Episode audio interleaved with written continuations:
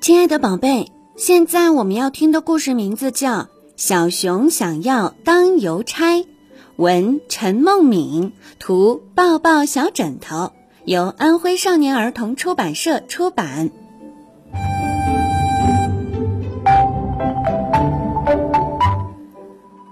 小熊的眼里，邮差大马先生最帅了。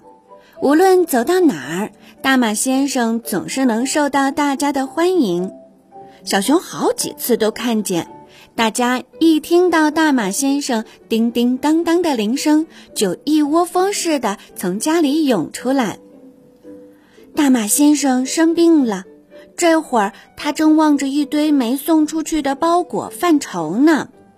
小熊关切地说：“大马先生，让我帮你送包裹吧，我早就想当一名邮差了。”对于这样难得的机会，他当然不肯错过了。大马先生指了指最上面的一个小盒子：“那就请你把这盒巧克力送到松……哇哦，巧克力耶！”光听到这三个字，就好像散发出甜蜜蜜的味道，在小熊的心里飘呀飘。至于大马先生还说了什么，小熊一个字儿都没听进去。小熊拿着巧克力飞快地跑出门，是送到哪里呢？对了，小熊一拍脑门儿，肯定是松鼠家。松鼠先生正在闹牙疼，他捂着腮帮子，瞄了瞄小熊手中的包裹。巧克力？谁会给我送巧克力？不是我的，不是我的。这上面清清楚楚的写着“松鸡太太收”。小熊涨红了脸，刚才他的脑子一定是被巧克力糊住了。我我这就去找松鸡太太去。松鸡太太收下巧克力，把小熊请进自己的家。亲爱的小邮差，你来的正好，我还有一件东西要请你送一送。小松鸡们正在玩飞行棋，这也是小熊的最爱。当然喽，小熊现在是个小邮差，他也不能忘掉邮差的责任。拜托你把这篮草莓送到灰。松鸡太太一边说，一边把草莓装好了，递到小熊的手里。可是小熊伸长脖子，只顾着看飞行棋。飞行棋好像变成了小鸟，在小熊的心里扑腾着图案。松鸡太太的话只有一小半儿钻进了他的耳朵里。小熊拎着草莓篮子，飞快地跑出了门。这个又是……送送到哪里呢？小熊一拍脑门儿，对了，应该是灰鼠家。灰鼠爷爷有点不高兴，他戴上老花镜看了看贴在篮子上的纸条：“草莓，谁会送我酸溜溜的草莓给我这个老掉牙的家伙？不是我的，不是我的，这上面清楚的写着。”灰兔奶奶收。小熊涨红了脸，刚才他一定是被飞行棋迷住了心窍。我我我我这就去找灰兔奶奶去。谢谢你，亲爱的小邮差。草莓是我家小兔兔的最爱。灰兔奶奶把小熊请进来。我还有一件东西。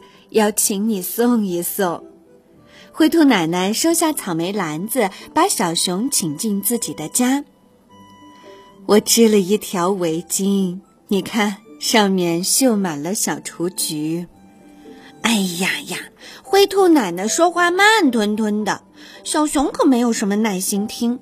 不过它炸的草莓汁味道不错，酸酸甜甜的，小熊好喜欢。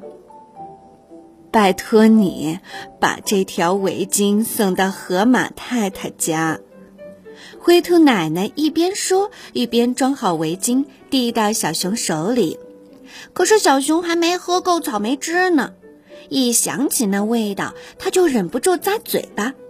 灰兔奶奶的话只有一大半儿进了他的耳朵里。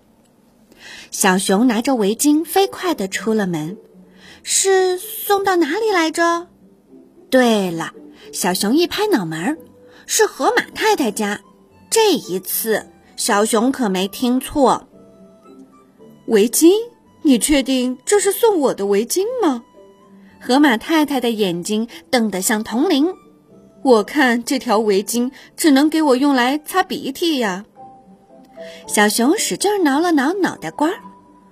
没错呀，我听灰兔奶奶说，河马太太家。年轻的河狸小姐从大石头的另一旁钻了出来。是我托了灰兔奶奶织围巾的，大概是灰兔奶奶怕我的家不好找，跟你说是河马太太家旁边吧。哦，原来是这样啊，小熊想。可能是因为草莓汁的原因吧，他又把灰兔奶奶的话给丢了一小截儿。可是河马太太和河狸小姐都没有责怪他，这让他十分内疚。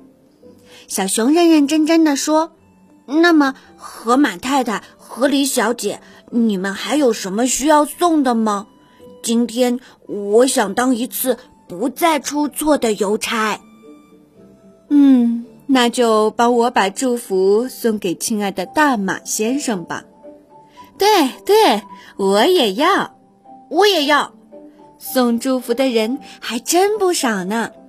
大马先生果然是那个最受欢迎的人嘛。好呀好呀，一个一个来，我会把祝福一字不落的捎给大马先生。瞧瞧，小熊现在听得多么认真呀！